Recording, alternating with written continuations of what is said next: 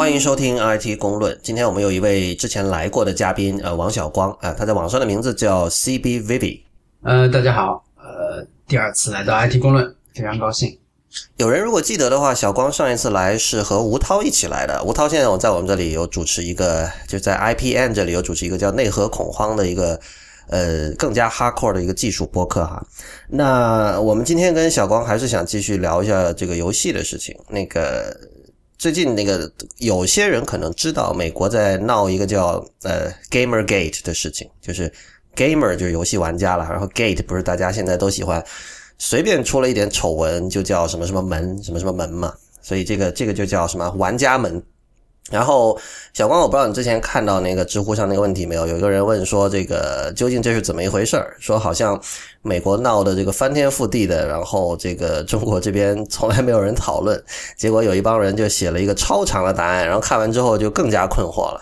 你自己有关心这个事情吗？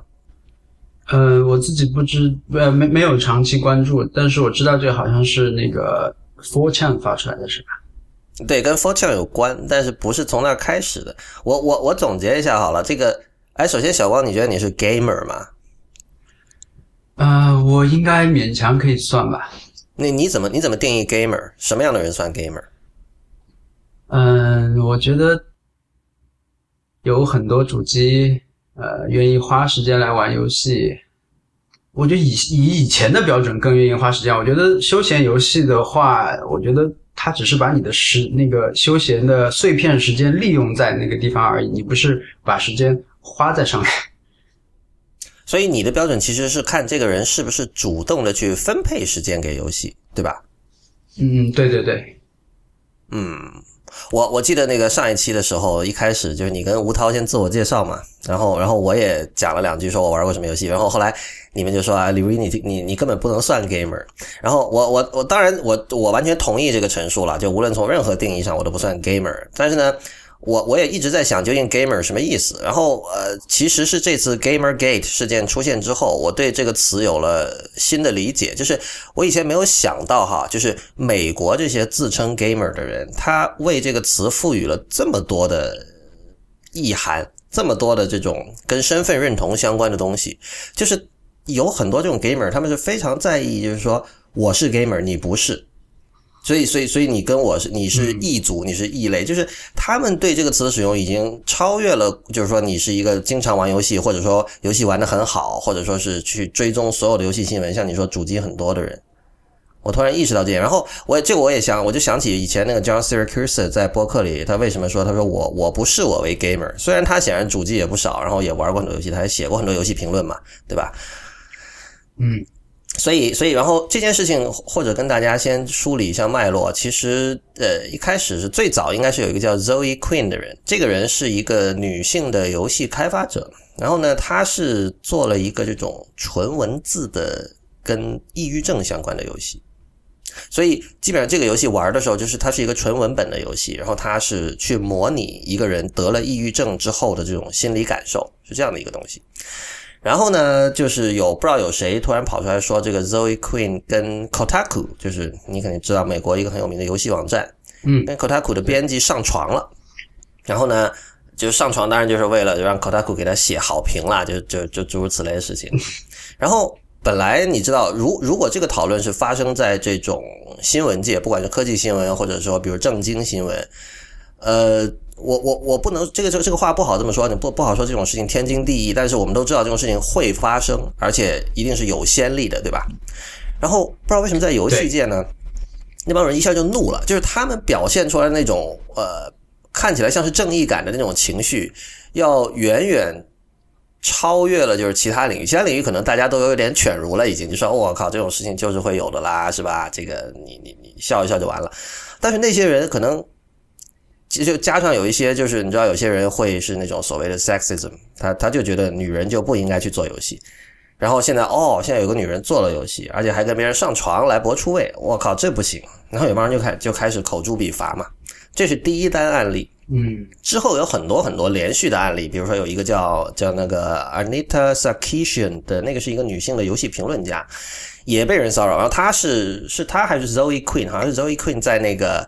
有一个叫 Gamer Suture 还是哪个另外的网站上写了一篇文章，那篇文章就有点像成了导火索一样。他基本在那篇文章里，他就说，他说了一句话，他说 “Gamer is over”，就说现现在游戏已经不完全是 Gamer 的世界了。就是以前你说哦，你这帮自认为是我们是 Gamer，你们不是 Gamer，就这帮非常这个抱团的这帮家伙，的主要是以这个男性、白人、年轻小孩为主。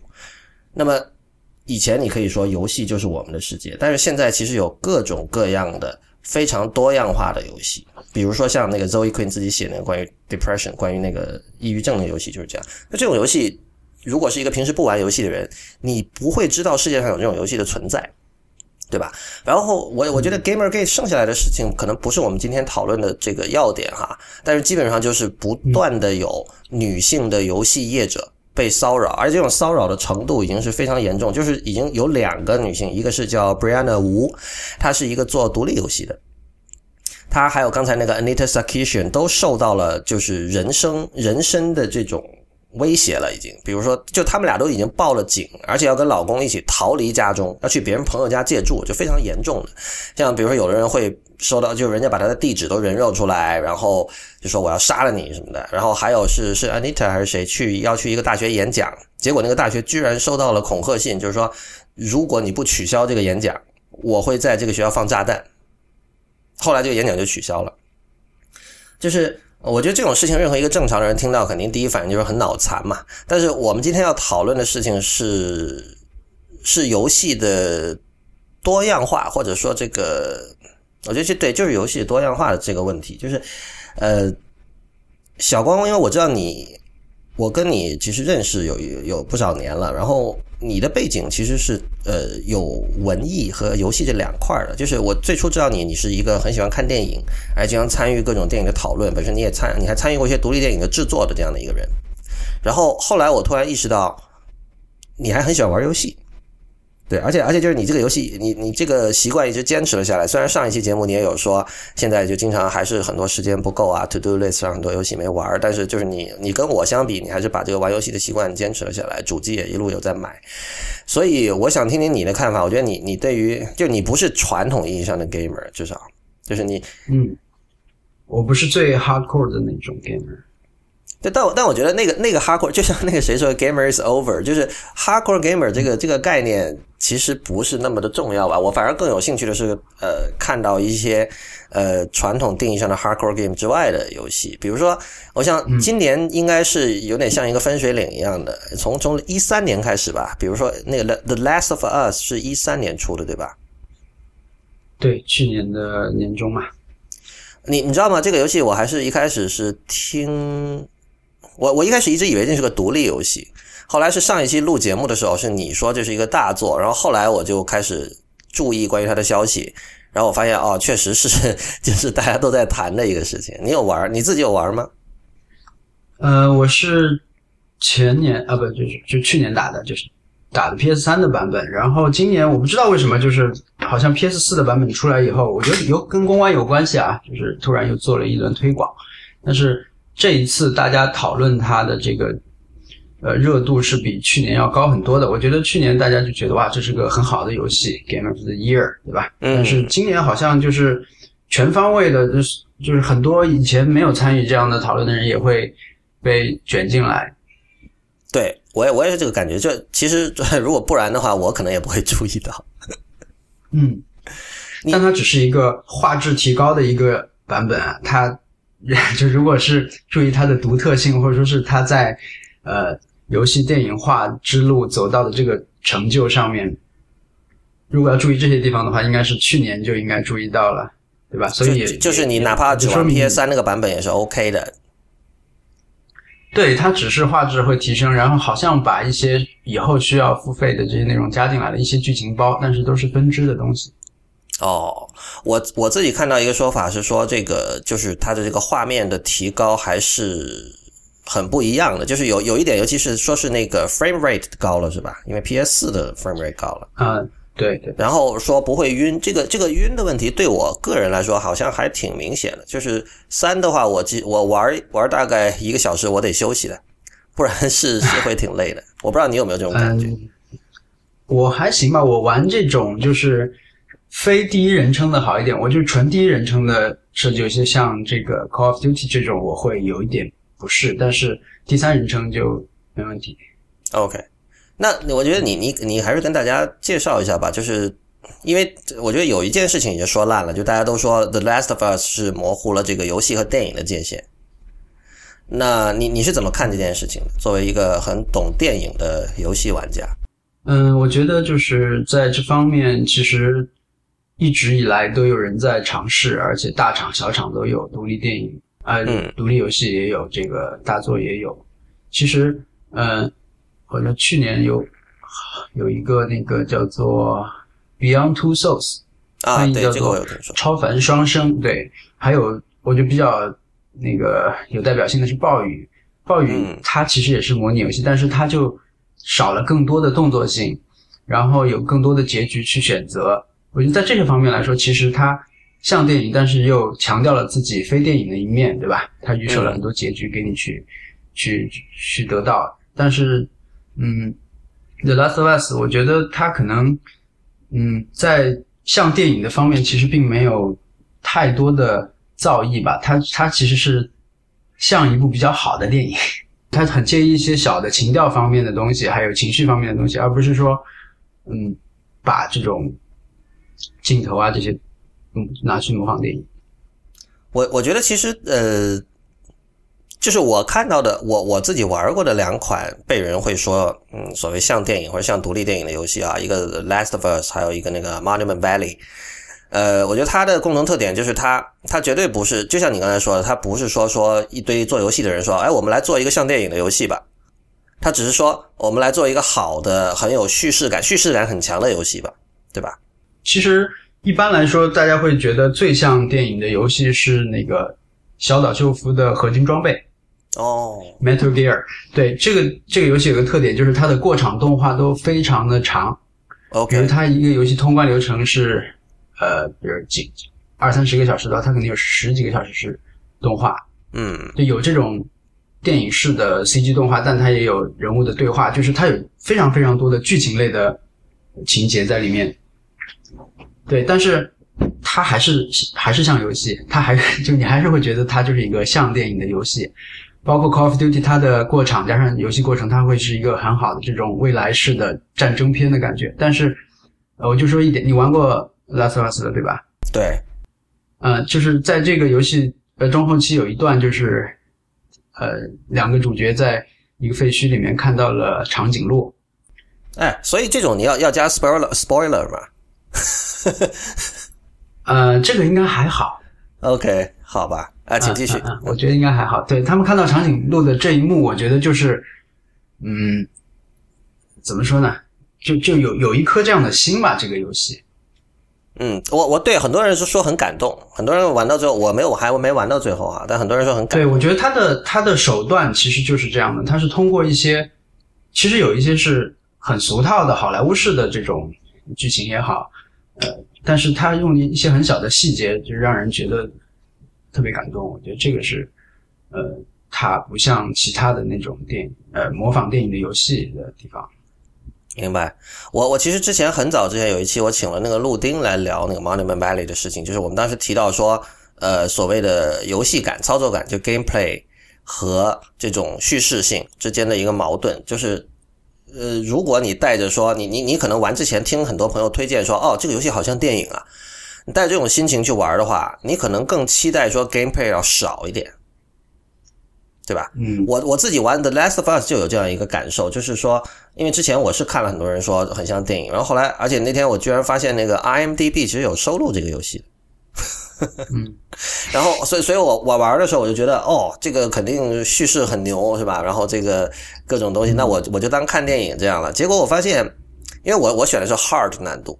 然后我就发现，然后我自己又平时玩游戏比较少嘛，所以很多地方还是需要练一练。结果我就发现很多关很多那种场景，我要打好多次才能打过。那个时候我就很不耐烦，我说：“我靠，赶快过了吧，赶快过了！我我想知道下面剧情是什么。”嗯，明白。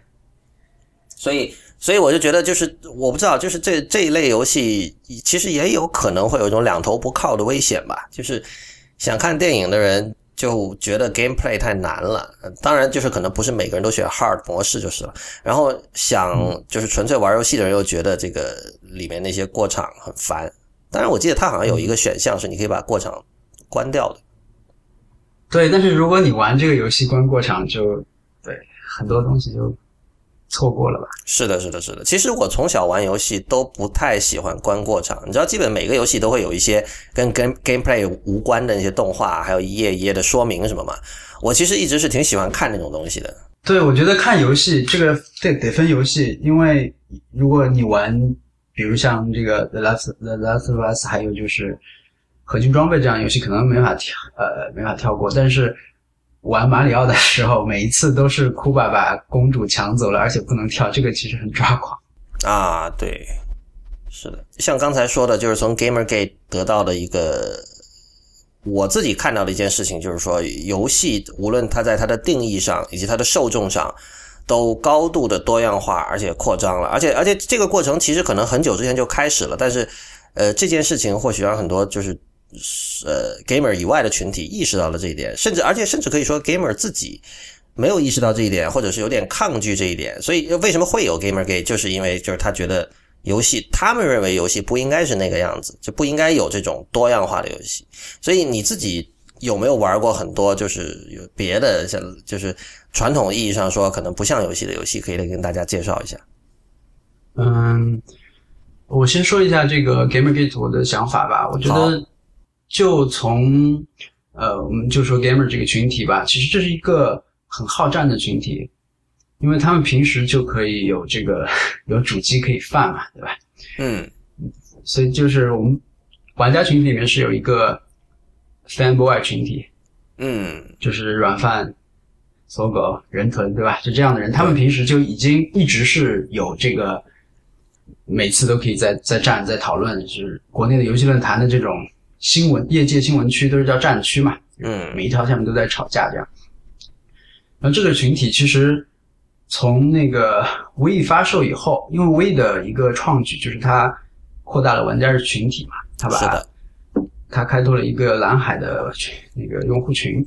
那么那个时候他们就觉得 We 的这些游戏其实是不能算作游戏的。我觉得跟现在这个情况是类似的，但是没有那么暴力就是了。对对对，我觉得这种暴力可能就是，嗯，跟时间长了，或者说是现在的这种，就所有事情都可能会被放出来有关系啊。就啊，就包包括就是你说这些，他们上床什么的，在我来看，在我看来，就是这个玩家门事件就还蛮频繁的。哦，真的吗？我不会花太多时间去再再去看的，因为对我觉得我看过太多这种，就。这些群体之间的这种持持续的长久的战争了，但是当然你说这次这么厉害，可能确实会不一样，但是嗯，我会选择就是忽忽略这件事情。这次我觉得特别的是，它混混了很多各种各样的元素，比如说有这种这个叫叫 sexism，叫什么性别歧视嘛，对吧？对。然后而且关键它的表现形式非常的激烈和暴力，就是像刚才说的有发恐吓信，然后就实际导致这个那两个女的就已经要报警，而且要和老公一起就是收拾细软，要去朋友家借住，这就真的很夸张了。就是呃，你你刚才提到说这种事情你看的很多。我我毫不怀疑啊，但是你你说的是中国还是美国？嗯，这个我觉得应该大家都一样吧，全球都一样。最简单的例子就是那个，当然没有那么那时候没有没有那么暴力啊，但是就是他们跟 Roger Ebert 吵尤其是不是艺术那一次，其实也蛮厉害的。后来我靠，我觉得那这两个完全不能程度上完全不能对对对对对对对。那个那个就是在他一个帖子下面在那评论吵架嘛，我觉得这个差太远了。而且那时候有很多帖子，其实哦，不，但你说哈，那个至少还是一个一个知识性的一个争论嘛。啊，对对对，这这这次就完全是脑残嘛，这次就是其实是把这个 gamer 这个群体所有的脑残都像钓鱼一样钓出来了。然后就是我觉得这个其实。说明一件什么事情？就是 gamer 这个群体是因为玩玩游戏的这个群体人数真的很多，还是怎么样？就这里面这种纯脑残数量真的很大。嗯，这就像我们经常会骂的说，中国很多论坛上有很多这种非常让人讨厌的用户，不管你管他叫 troll 还是叫什么。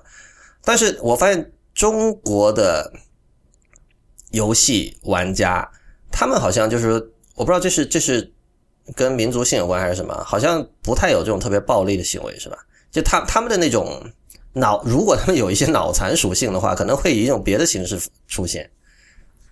嗯，对，就是好像没有这么大的事件，这么恶劣的事件。嗯，我觉得，我觉得还有一件事情说明游戏现在对整个社会这种呃一种呃很大，但是同时隐性的影响，就是那个流行语。我其实很晚才知道，有很多流行语其实是游戏解说里边出来的，是这样吧？对对对对对，很多。对我我我当时意识到这一点之后，我就觉得，呃，我觉得确实所有人都应该正正视游戏了，就等于说现在中国的语文在一个某种程度上是被。游戏界，这不能说游戏界，或者是游戏解说界吧？啊，二次元啊，对你，但我觉得这个好像跟跟二次元又不有有有有交叠的地方，但又不完全啊。对对对，它不是游戏里面出现的语言，它是游戏解说的这个经常说的话。对，比如说那个他们说我是醉了，也是醉了，是游戏解说里边的是吧？呃，对，这个好像是某网站的一个。的确，大部分人就是他没事不会去搜这种东西的出处，然后就可能只有很少一部分人知道它是出自某一个著名解说人的某一次解说，对吧？然后那个的的或者这个这个源头其实可能也不是那么重要，因为他当时说了一句，他并不知道这能火，然后之后可能他的粉丝把他给流传开了，诸如此类的。但其实我觉得近年中国很多流行语都是这样，但但是我觉得他居然是出自呃游戏解说这个事情，这本身是一个信号。而且而且，我们之前已经已经那个之前，我跟 Real 在 IT 公论讨论了很多次嘛。就自从那个 Twitch 被收购之后，就是很多人一开始是完全不知道游戏解说这件事情好玩在哪里的。然后我自己是通过，因为我我我后来意识到，因为我自己可能不看体育比赛，所以不知道。然后后来我自己，因为我打拳皇嘛，我看了那个那个什么小孩的拳皇比赛之后，就确实有那种心跳加速的体验。然后我就意识到，哦，这个东西 确实是跟看篮球赛是一样的，至少对我来说。呃，小光，但是你看的那个有有那个解说吗？拳皇哦，那个没有解说，但是我当时是意识到了，看别人打游戏也可以有意思啊。对对对对，因为因为这事儿，你一旦有了媒介，一旦被 mediated，呃，一定一旦被 mediate 就很不一样。因为你如果是去街机厅，你看别人打游戏，没有人会觉得这很怪，是吧？大家都很喜欢看，有一个高手在那打。但是，一旦在网上看，就是。之前没有这种经验的人会觉得哇，好脑残。其实就是我在五月份的时候，那个时候 Twitch 应该是第一次传出被收购，那个时候应该是 Google 对吧？对，是是。现在就是那个时候，现在是微软，是微不是微软收的是 Minecraft，那是亚马逊收了那个，不好意思。哦，亚马逊，对对对对对。对，嗯，就第一次传出要收购的时候，我看那个 John Gruber 的 blog 上面，他转了一段。一个故事叫《Arcade Story》，嗯，那个还挺好看的。对，它是我我可以复述一下，嗯，它是讲的一个呃一个创业者的童年往事吧。那个大概他十岁以下的时候，那个时候流行的一个游戏叫做《龙穴》啊，Steven Frank 是吧？我看过这个，不过你继续说。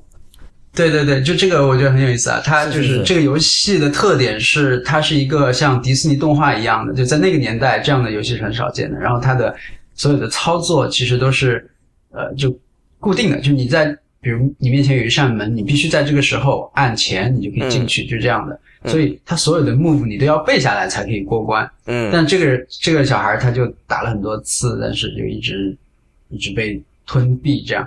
那直到有一天他就去。这个一个杂志上面买了一一份复印过来的攻略，对，他就记住了所有的招式。杂志哦，你要去买杂志？对对对，在杂志上面的一个小广告上面买回来的复制的啊，这个攻略。然后碰巧他爸不知道为什么就会给他买一台这个主机在家里面，街机，所以他就街机放在对对对。所以他就有了一切的条件来进行这个游戏的练习嘛，他就很快就成为了，所以是可能有闭着眼睛都能打过这样的对一个高手。所以呢，这故事高潮就是有一次他们离开家去迪士尼玩的路上，在一个地方歇脚。那那一天他就在这个街机厅里面，呃就没有别的东西可以玩了，其他都试过了以后，他就决定再玩一盘这个吧。然后当他就很顺利的按他日常的这个流程打到一半的时候，他就忽然发现他身后有很多很多。围着看的小孩儿，对，就小孩都惊呆了，因为没有人 曾经在这里打的那么好过。对对对对对，对，然后他就 心里就很就是这个怎么说呢？炫耀的感觉就出来了，然后哇，那个绝对是高潮一样的体验。对，他就在一个可，他就知道接下来可能十几秒内不需要做任何动作的时候，他就把手放开，转头看了看他身边的朋友，呃，这个小朋友，可能反正他他说可能有八到十个人，但是至少是一个人群。嗯，对，他就在这个人群注视下把这个游戏打到最后，然后为了得到更高的分呢，他还他一共有五条命嘛，他前面没有死，他故意死了四次。然后 以就是也是一个炫耀性的打法，对吧？然后他打完了最后一下，甚至没有看那些动画，他就转身远去了，扬长而去。对，然后这个时候那些人根本也没有在管他扬长而去，而是所有人都往他空的位置上面挤过去，围围着在那里看，因为他们没有见过这个画通关的画面，而且可能以后也见不到了。他是这么说的。对，我觉得这个故事其实，呃。怎么说呢？就是现在的科技使这一幕其实某种程度已经可以随时呈现了。嗯，是的，对，就是在三次元看的这个这个体验已经可以被复制到呃现在的生活里面。呃，补充一下，这个人是那个是 Steve Frank 还是 Steven Frank？就是 Panic 那个软件公司的程序员。啊，对对对，对他们做那个 Transmit 那个 FTP 客户端，还有 Coda 那个。给 Web Designer 用的那个编辑器那些东西，然后对我我当时看了感触也很深，因为小时候我自己有很类似的经验，不过我是在后边看的那些啊啊，当然我我也以前打一九四五，我也曾经成为过在那儿打的那个，那我我以前看那个以前有个叫异异形的游戏，其实玩的人不是很多，但我当时挺喜欢，因为我当时喜欢异形的电影嘛。然后反正最后几关是很少见到的，然后我就会每次去街机厅，我就认到啊有一个人他是这这个游戏的高手，然后我就很期待他赶快去打，这样我会看到最后几关。对，就是这样。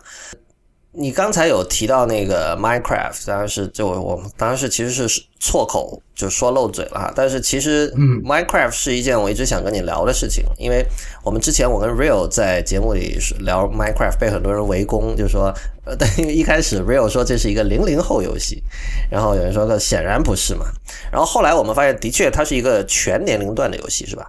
对，其实那个很多人是在这次。这一季的那个综艺节目《爸爸去哪儿》里面知道这个游戏的哦，真的，因为黄磊的女儿在玩哦，对，所以有一集就是他们去一个反正一个自然的环境里面，然后呃，黄磊就跟女儿说：“这跟你在 Minecraft 里见的东西是一样的。”对，这个那个梁欢发过微博啊，他说很羡慕现在小孩那么小就有那么好的东西可以玩到。嗯，那我们当年也不差吧？我觉得魂斗罗也挺好的。嗯，对，所以对。所以这个东西，我觉得后来后来我自己做了一下调研。当然，我我们网上能够看到的那种，比如说这种抓人眼球的新闻，往往是比如谁在里边做了个硬盘，像那个谁说的，还有说谁好像把整个的这个叫什么中土世界在里边给重构了出来，还是怎么样？就是这这一类的消息，我们会看到很多。然后，但是好像如果要说这个游戏的趣味在哪里，因为很多人都会用数码乐高来形容它，好像这四个字。的确非常的准确，而且除此之外，就如果你不想真的是去讲它非常细节的，就具体怎么搭这种事情的话，也就是那样了，对吧？它的趣味。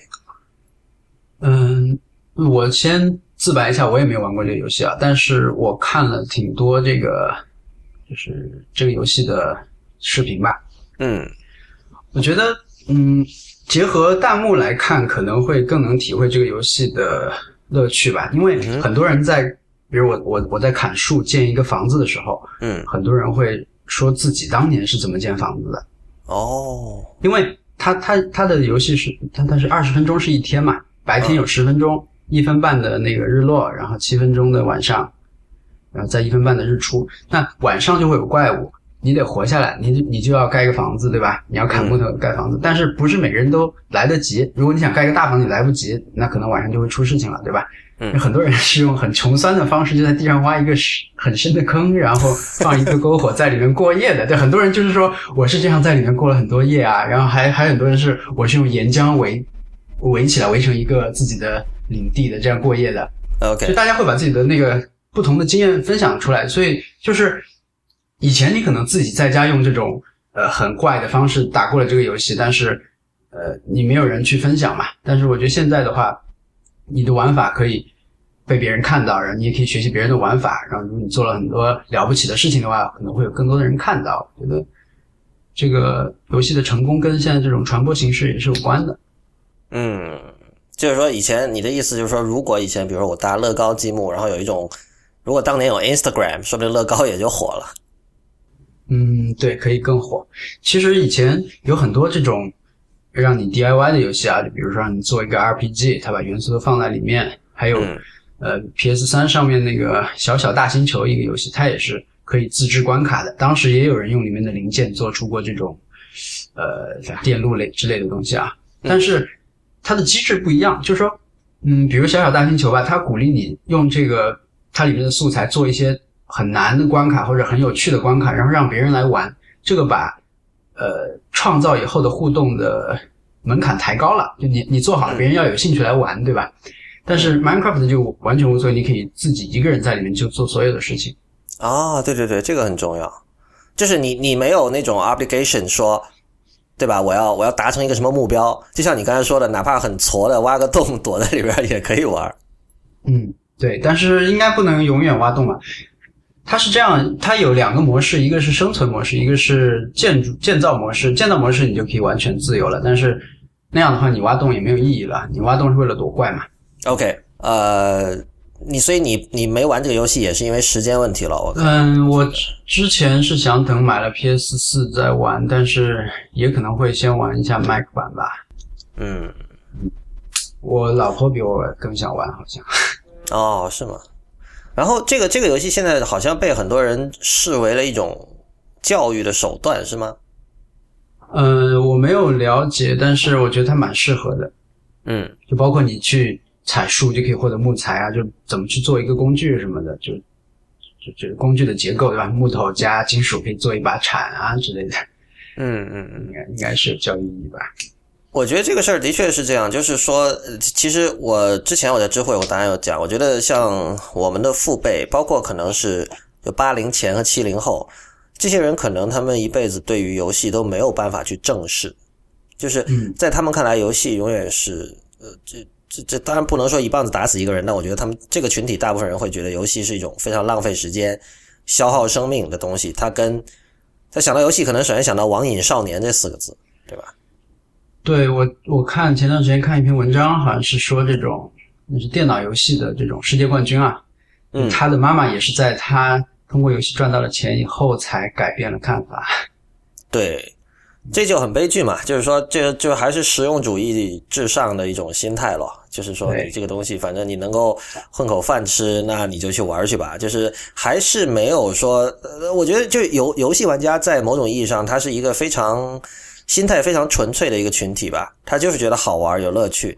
然后相反是这种 gamer 以外的群体，对他们有这样的不了解。我不知道这个是不是也构成了 gamer 这个群体这么的自我保护和就某一类的 gamer 哈，这么这么的自我保护和封闭的一个原因吧，就是因为他们真的是一直是也是在敌视中长大的，就是这样。嗯，对，就一方面一些人可以把这个这个感受转为一种优越感，但是另一方面可能另一些人会。需要一个出口来发泄自己的这种感感受到的不对等嘛？嗯，来说一下你自己最近做的事情吧。我知道你最近开了一个这个游戏解说的项目，呃，目前好像还是比较就是这种一个一个来，然后你是都放在哔哩哔哩还是哪里？我我当时我我当时其实感怎么说？你知道我什么感觉？就是之前我第一次听说独立游戏这个说法。比如说像像什么像 Braid 时空幻境那种是吧？然后当时我我我听到这个名字之后，我就意识到说，哦，有独立游戏，这不跟以前我们听独立音乐一样嘛？就是说啊，首先有这种大厂牌出的那种东西，然后有那种没钱的小厂牌，但是他们就是呃艺术性很高，对吧？有很多这种可能主流厂牌觉得太前卫或者太另类的东西，它可以出。我们觉得那个很有趣味，我们很喜欢那种东西。我就想，哦，独立一些游戏也有这样的。一块儿有这样的一个类别的游戏，哎，那挺有意思的，我我会有兴趣。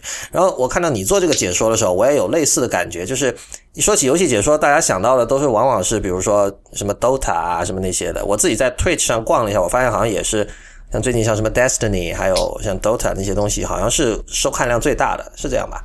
嗯，一般来说应该是电竞项目会最高，嗯就是电脑游戏对吧？就竞技类的英雄联盟这些，因为嗯，我觉得一一方面是电脑游戏嘛，它它离那个电脑的用户最近，对吧？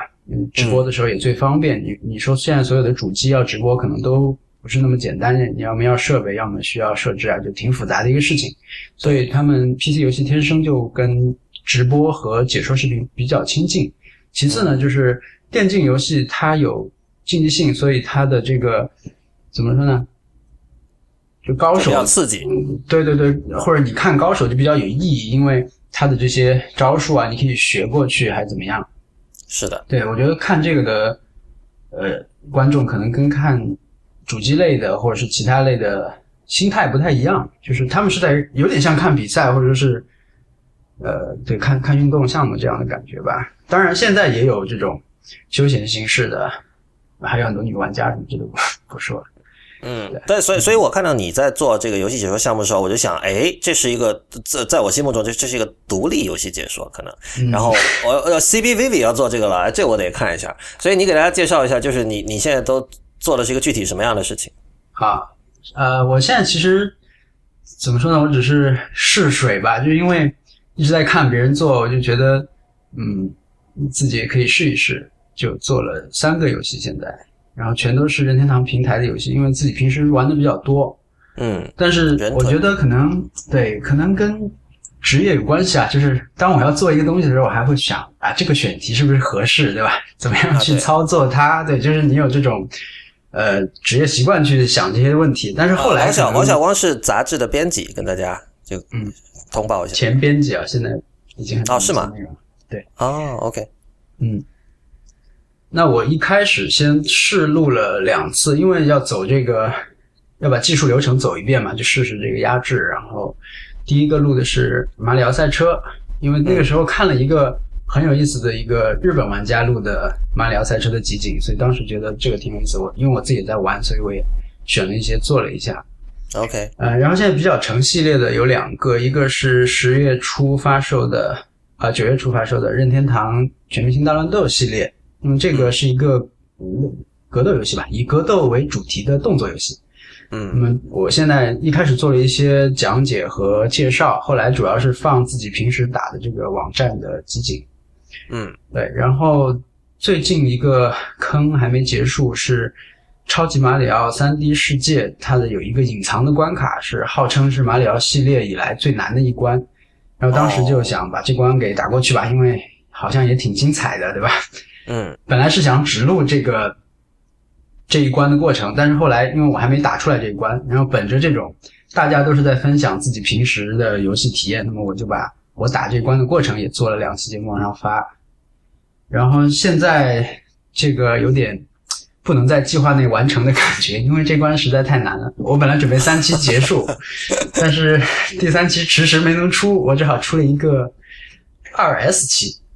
哦，OK，对，等到过了再再再那个继续吧。我觉得，嗯，呃，还有一个 可以说一下，就是一个 iPhone 上面的沙漠高尔夫，这是杜潇给我推荐的一个游戏，就是嗯还挺像素化，那那个很独立啊，那个很独立游戏。，OK，对，但那个我只做了一期，因为那个真的很很枯燥啊。其实就是它全是像素化的，浅黄色是天，深黄色是沙，然后上面有一个哦白色的点是球，然后在地这很像是杜潇会推荐的东西。对对对，嗯，那现在就暂时就有这些项目，然后之后可能会再考虑怎么样把它定下来吧，栏目化。我觉得，嗯，做媒体以后，你再做这些东西，你就会就就有这些职业上的 想法，就是把这个东西固定在星期一，这样这样怎么怎么去做，对。对，对，然后在这个之后，可能我会开一个新的项目，就是包括这个游戏在内，然后再做一些嗯、软件方面的东西吧。就用我一个朋友的话说，就是用正确的软件做正确的事情，嗯类似这样一些，可能会有一些 how to 方面的东西，也会有一些新的产品的新的 app 的介绍，有点像硬件硬件的节目，但我不会做评测啦。嗯嗯，有点像是把我的屏幕 share 给你，就是我，就是我不是在直播游戏，我在直播一个 app 下。OK，所以所以这会是本身是你会做一个软件，呃，不是，我会我会做做一个不会做一个网站吧，可能会知乎专栏、微信号什么的。OK，嗯，明白。所以，所以这个相当于是什么？就相当于是确实还是属于解说这个类别，只不过你的主题和内容会更宽泛，可以这么理解吗？嗯，我的领域会不一样。首先啊，就像做一个新手机的评测的那些人一样，但是我是会我会做软件方面的。然后，其实游戏解说会分两个流流派吧，一个是直播，一个是剪辑。嗯对，这两个其实差别挺大的啊。就我前前段时间其实出了一个事情，就是有一个玩家他打了一个呃叫做《Devil Within》的一个游戏，是嗯。一个恐怖游戏，但是在那个录像里面，大家就骂他手残，打得太差了。但他就出来解释，就是这是直播的时候做的，然后他当时不一定就是想很快的过关，他可能只是要做一下这个事情，做一下那个事情，但是因为是录像嘛，你失去了当时的那个那些当时的弹幕，别人问他的话什么都没了，所以你再把这个东西拆出来放，就是你直播是不能当录像放的，你必须剪辑，对吧？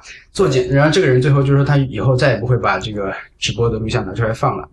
那么也有很多人做做做那个游戏视频就是，他说我是不会剪的，就反正大家都有自己的坚持啊。但是我觉得从质量上来说的话，可能剪辑会更效率高一点，看上看上去更好一点。对，所以其实你看，我刚才说到教育嘛，其实这也是一个教育的过程。其实你要，如果这些人不是因为这些经历，他可能不会明白一个呃经过人手编辑过的现实和这个所谓直播，其实就是所谓真正的现实嘛之间的这种这种这种区别。那假如说他以后就工作中或者什么时候需要遇到这样的情况，其实我相信他在做这种游戏直播或者说剪辑过的游戏直播的这种经验，会给他很多参考的。对，就就就是说，就是说我我觉得，当我们在说游戏变得更加宽泛、更加多样性的时候，其实是说游戏在呃一步一步更加深入和更加呃广泛的在模拟整个生活。所以以前我们在生活里的各种体验和情绪和感受，都会在游戏里以比以前要真实的多的一种方式重现出来。我觉得这个是有趣的地方。嗯，所以你你现在这个个人项目做呃，它的反响和你之前的预期呃怎么样？你觉得呃是是有意思吗？还是准备继续做下去？觉得很有很有劲头、很有冲劲，会要干下去的一件事情吗？呃，我觉得有一个问题，嗯就是这件事情跟我现在的圈子不是很相容。嗯，对，但是这跟我一开始想做的时候的想法也差不多。其实，因为我当时就想做一个我的身边的人不会一看就去说的头头是道的东西，不太想做那样的事情。OK。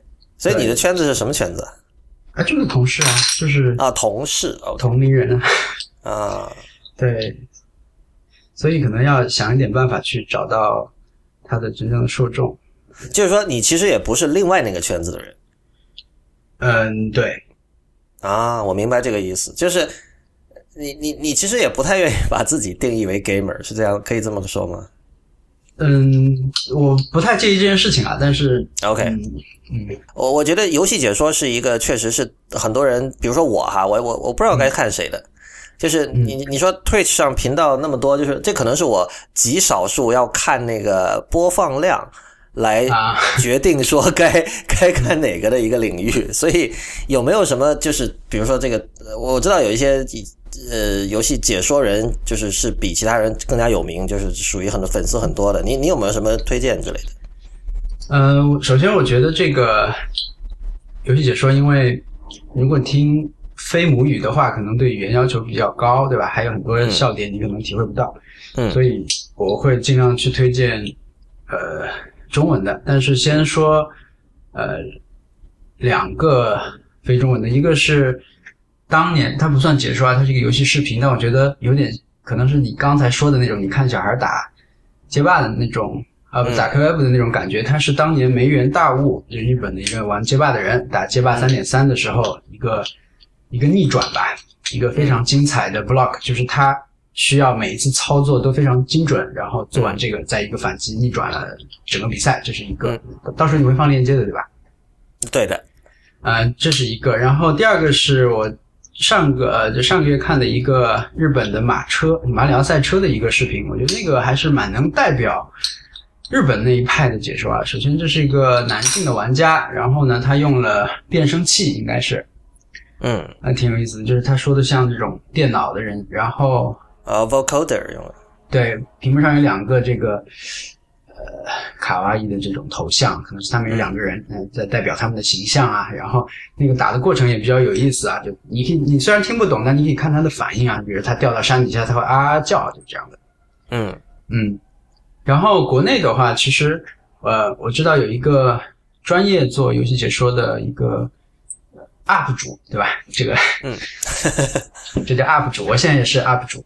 ，UP，或者是，然后他叫呃黑瞳谷歌啊，如果你在 B 站的话，是应该蛮容易找到他的。他做的视频呢，就是呃就攻略向的。然后比如他打 The Last of Us 的话，他会把可以拿的药都拿掉啊，这样就是搜刮一遍，就是完整通关。对，然后他好像受欢迎的一个另一个原因是他的声音很好听。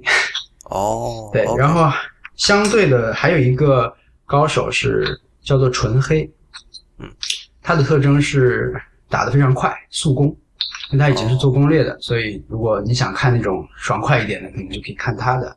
但他的我看的不多，我不知道他解说怎么样，但是他打的肯定很好。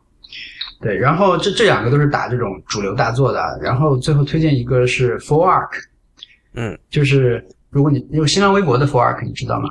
他是做煎蛋煎蛋的人。OK，煎蛋煎蛋网，对对对，他就是是一个很很有名的这么一个作者，但他做的事情很有意思啊，他是真正的这个独立游戏解说，他是专门讲这个电脑上的呃独立游戏，然后都是英文的嘛，或者是可能还有别的语言，因为他的呃那个语言能能力比较好，嗯，所以他在做这些游戏的时候，他可以把里面的梗全都讲出来，对他是一个很博学的人。对，然后它也比较有趣，所以我觉得那个是比较值得看的。对，主要就推荐这些。对，当然这些链接我们也会放在这期 IT 公论的那个就是提纲，就是网站上的那个下面那个相关链接里，欢迎大家去去看哈。好吧，那那个这非常感谢王小光再次来 IT 公论和我们这个分享他关于游戏的一些想法。呃，你要不把自己的这个社交网络上的一些账号跟大家分享一下，如果大家想去 follow 你的话。呃，我在微博和 Twitter，在知乎都叫 CBVIVI，就 CBVV。呃，上次解释过了啊，这个 Vivi 是最终幻想里面的黑魔法师，C 和 B 是离 V 比较近的字母，对。你你永远要解释的，这个没有人记得住的。你你每次要要上什么节目都要解释，好吧？呃，非常感谢大家的收听，也欢迎大家在我们的新浪微博关注我们。我们在新浪微博是叫 IT 公论，公平的公论点的论，在 Twitter、Instagram 和微信公众账号都是叫 IT 公论的全拼。同时也不要忘记收听 IPM 播客网络旗下的另外三档节目《太医来了》、《未知道》以及《内核恐慌》。谢谢大家，我们下期再见。